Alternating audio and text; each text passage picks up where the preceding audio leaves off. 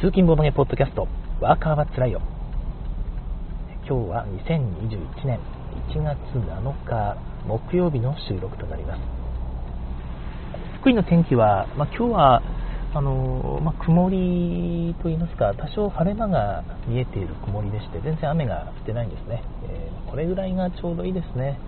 暑すぎもせず、まあ、暑すぎもせずというか、冬だから暖かい方がいいんですけども、まあ、あんまりジメジメとせずですね、かといってカーッと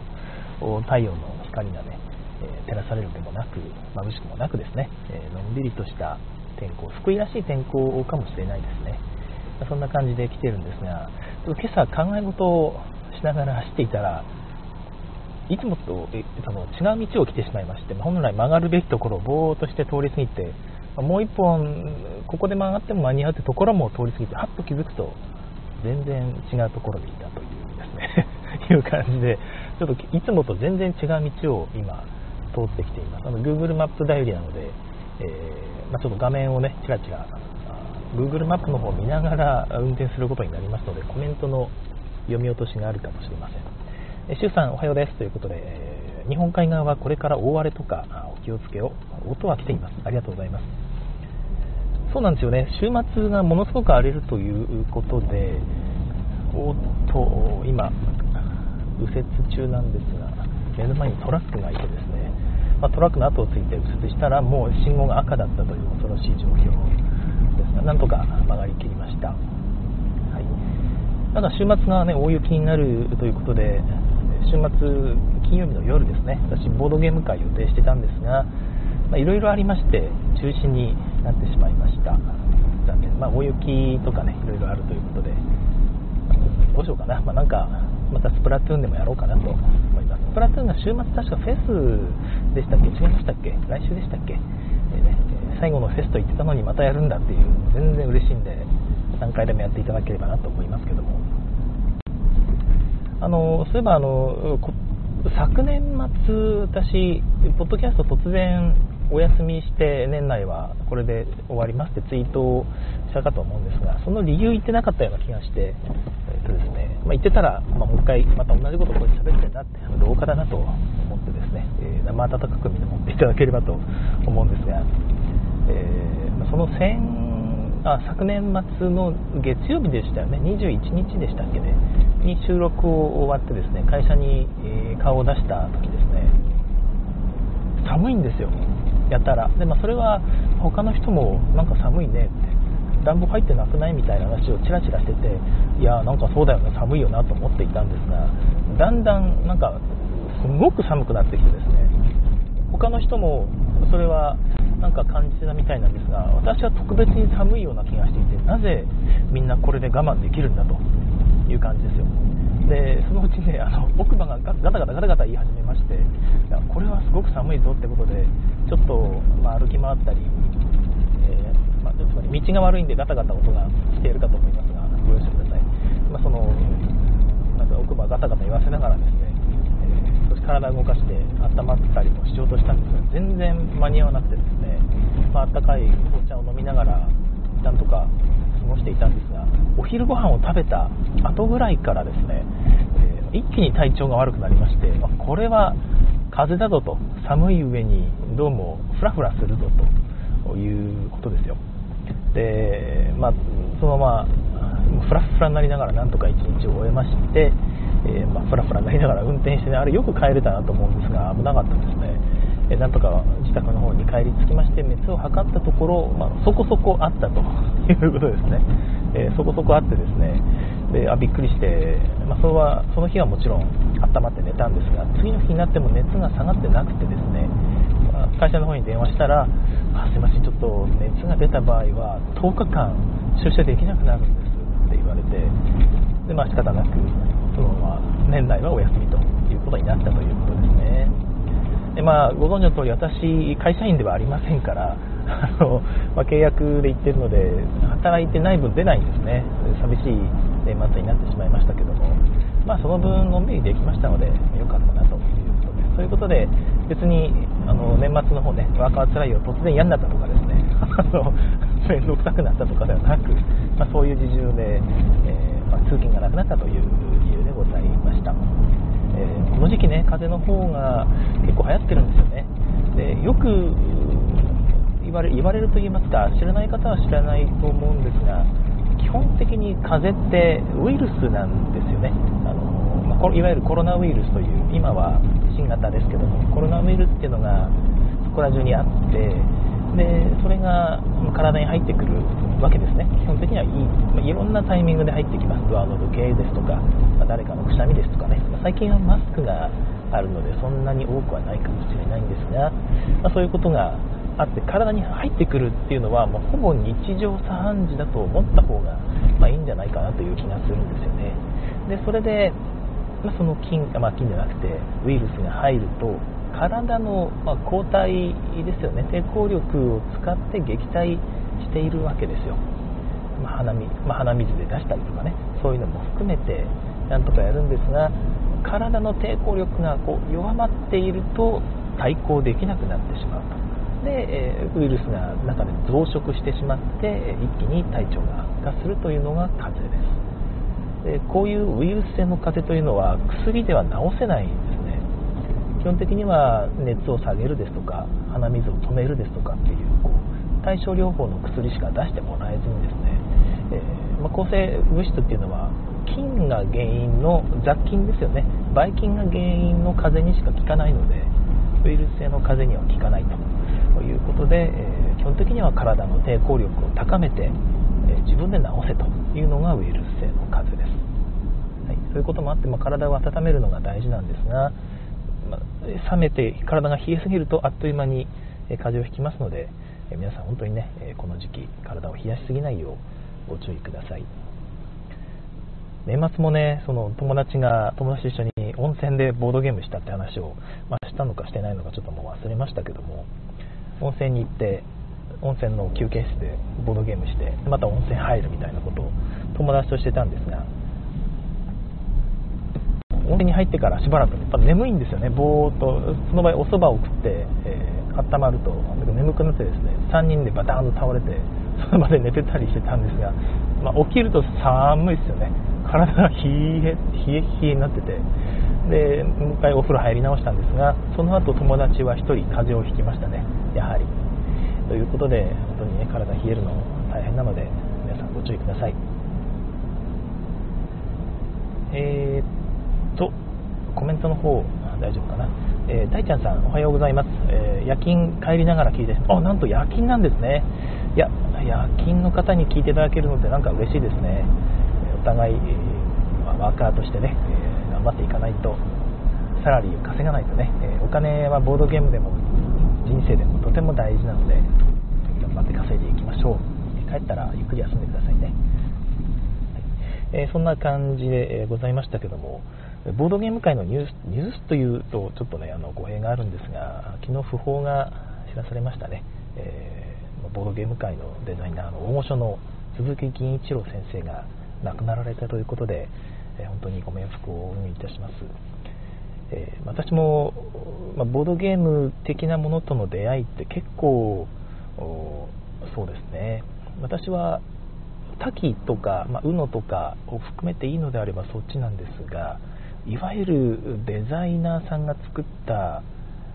ま、創作ボードゲーム的なものっていうとやっぱりモンスターメーカーが初めてなんじゃないかなという気がするんですね。でモンスターメーカーすごく面白くて友達に遊ばせてもらったんですがどうだったかな？多分私中学生の時じゃなくて高専生になった時だっったような気がするんですがパソコン通信というのを始めたんですよ。でパソコン通信で知り合った大学生の人たちですね。がそれを持っていてですねその大学生の方の寮にこう入り浸ってみんなで夜な夜な夜な夜なでもないか日曜日とか集まってですねモンスターメーカーとかあとはマジックマスターですね。あとはこれは鈴木金一郎先生じゃなかったと思うんですがダイナマイトナースとかですね。そういうものをずっと遊んでおりました。いやまあ、あの9月姫先生のイラストもすごく可愛くてですね。まあ、なんかハマっちゃいましたよね。戦士リアーネとかいましたよね。あとはエルフのロリーンロリーンですね。もうロリロリの可愛いキャラクターですけど。あとなんかもう一人ねあのビキニアーマーのキャラクターがいてミリエーヌミリエーヌでしたっけね？あれも嬉しかったですね。手札に来ると嬉しいキャラクターも可愛さで当時から選んでたような気がしますけどまあ、まあ、可愛いキャラクターも普通に強くて良、えー、かったですよね。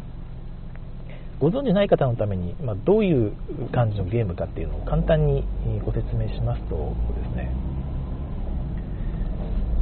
すいませんちょっとカーブに差し掛かりました。大丈夫だよな。ずっと前に、ね、さっきのトラックがいて今回はなんとか新青でした。おっと。はい。えー、はい。まあ、どういうゲームかというと、まあ、大体の方がご存知だとは思うんですけども一応ね迷宮を進んでいき奥にたどり着くとそこで財宝カードを1枚めくれると。そこにま400点とか200点とか書いてあるんですね。でそれを取ってまた同じ来た分を戻っていくという感じのゲームです。でどうやって進んでいくかというと手札に、えー、ま、回廊を進むっていう回路があればそれを出して、え前にこう並べていくんですね。で回廊を10進む、え30進む、えとか、まあ、20進む40進むみたいなことが書いてあって合計が100を超えたら奥にたどり着いたという感じになります。でたどり着くそこで財宝カードっていう山があるのでそれから1枚めくり、まあ、そこに400点とか200点とかですねもしくは200点プラスなんかの効果が書いてあったりします、はい、でそれを取った状態で帰っていくんですが、えー、みんなそれを各自でやっているんですけども手札からモンスターカードみたいなトラップカードでしたっけね、えー、というのを敵にの回路にひょいとつけることができます。それはまあ自分が進む代わりにということになるので、まあ、ちょっとしたジレンマになるんですがそうすると、まあ、たくさん進んでいる人の前にこう障害が現れてですねその人は自分の手札から戦士カードみたいなカードですね。さっき言った戦士ディアネとかそういうキャラクターね可愛い9月姫のキャラクターが書かれたカードを使って撃退しなければ前に進むことができないという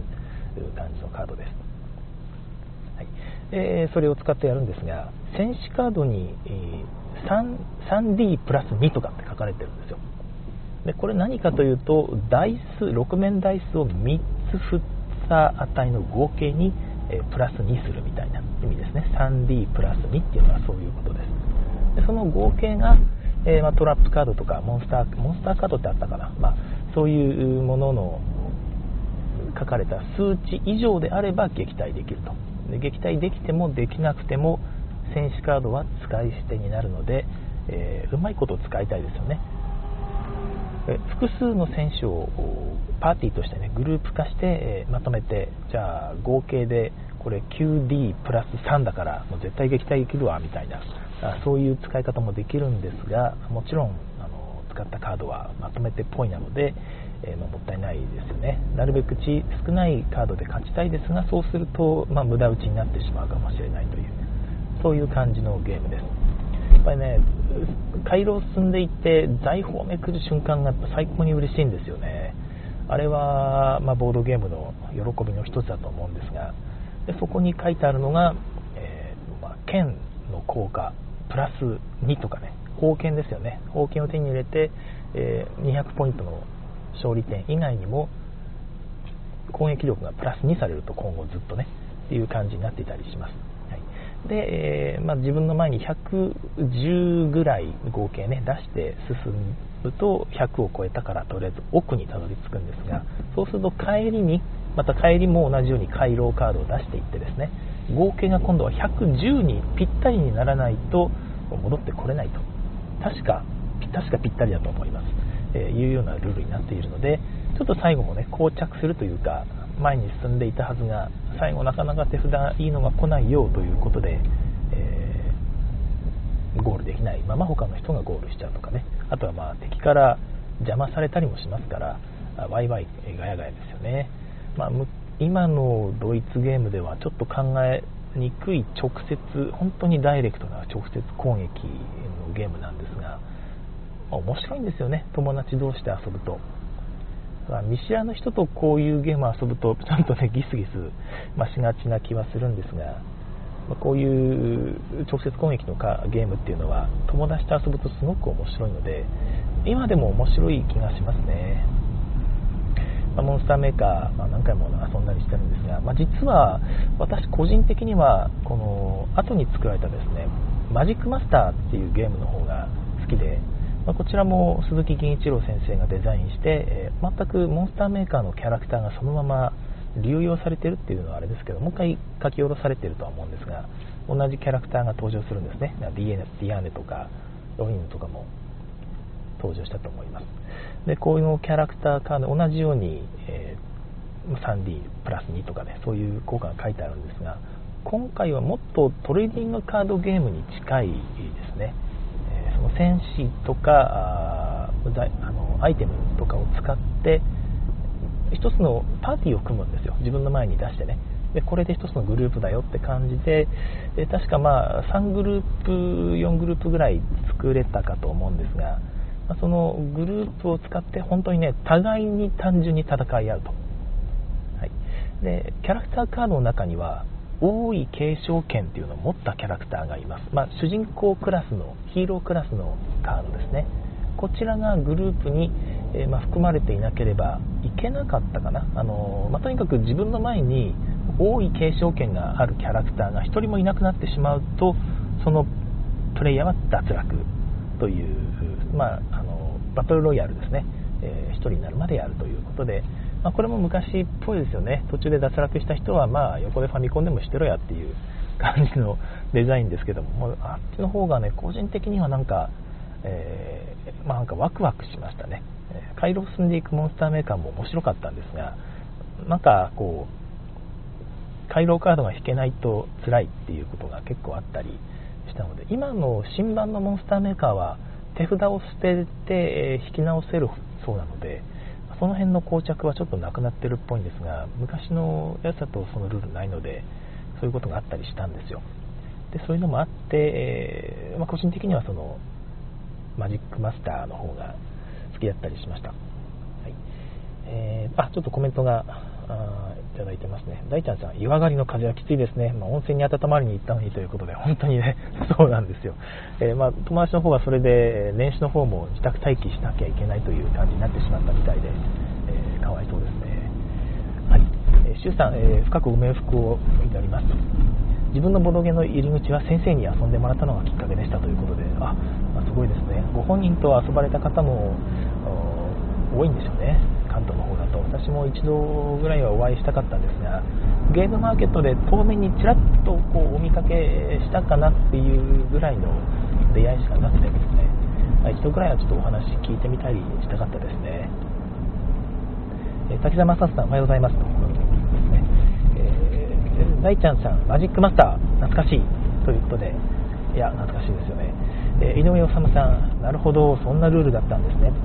えカード持ってはいたんですが当時はルールは読めず絵だけ楽しんでいました。モンスターメーカーを遊んだのはゲームボーイが初めてでした。あ私ゲームボーイ版があるということを初めて知りました。そんなのがあったんですね。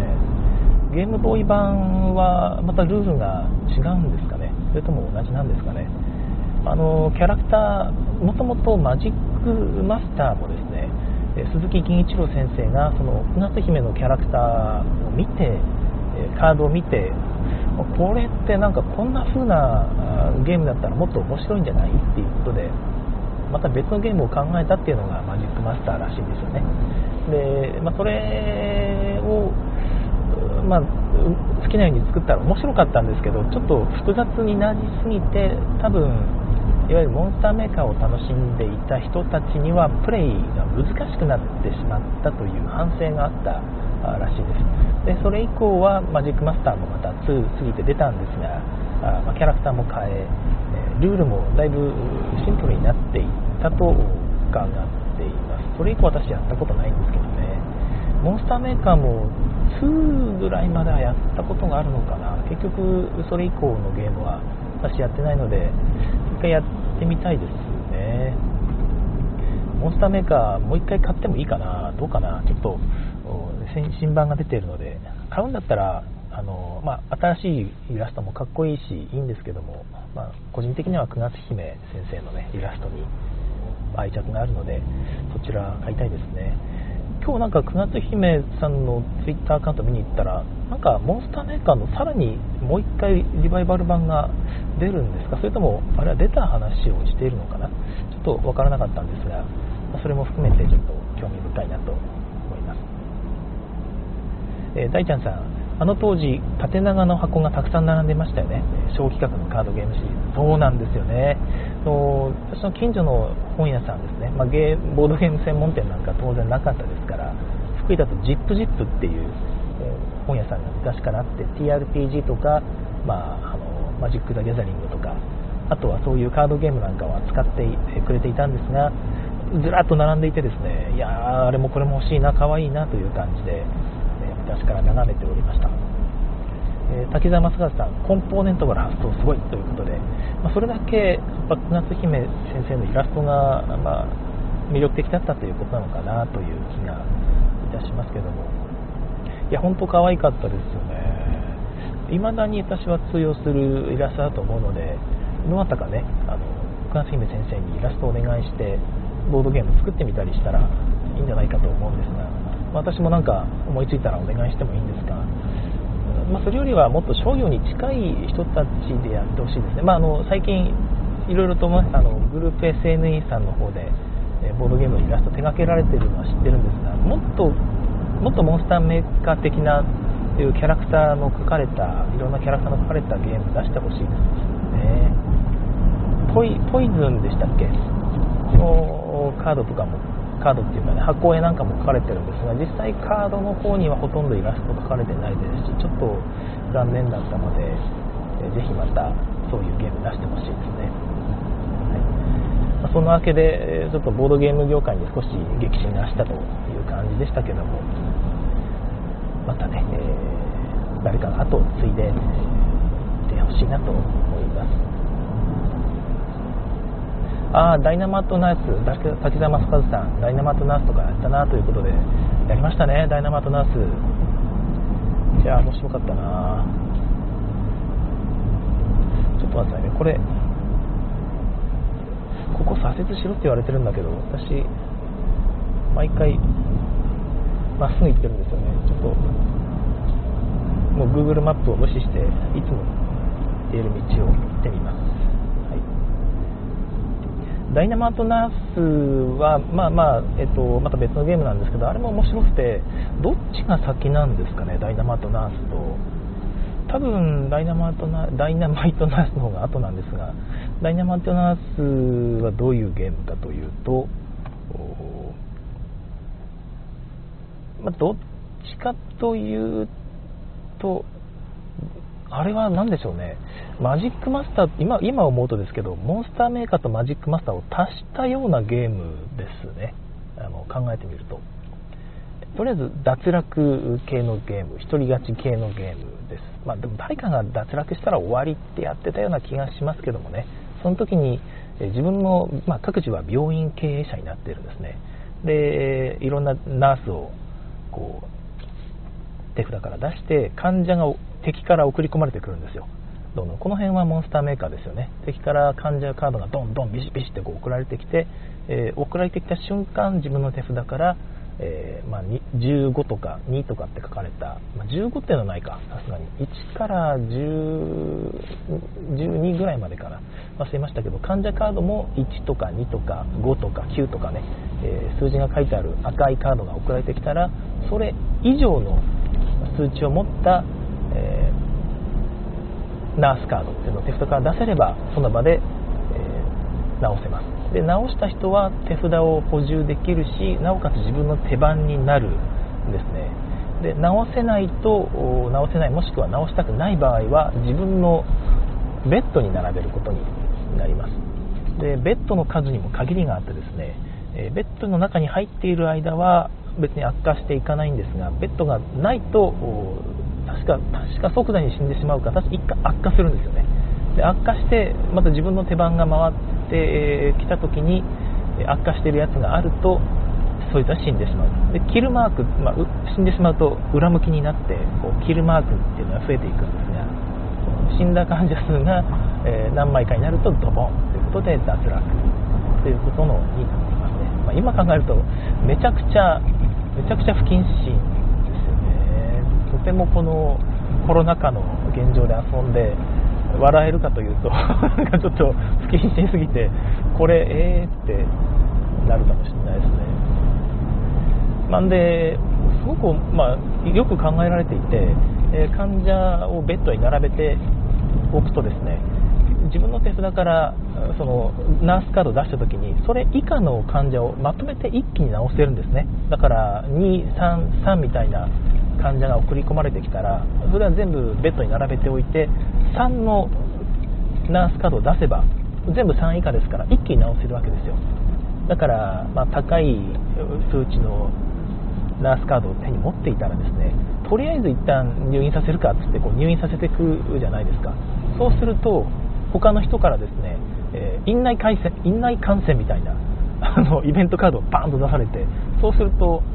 手札にある患者カードが全員ベッドのやつも悪化しますみたいな ことが起こっていたりしまったりですね。で悪化すると、まあ、当然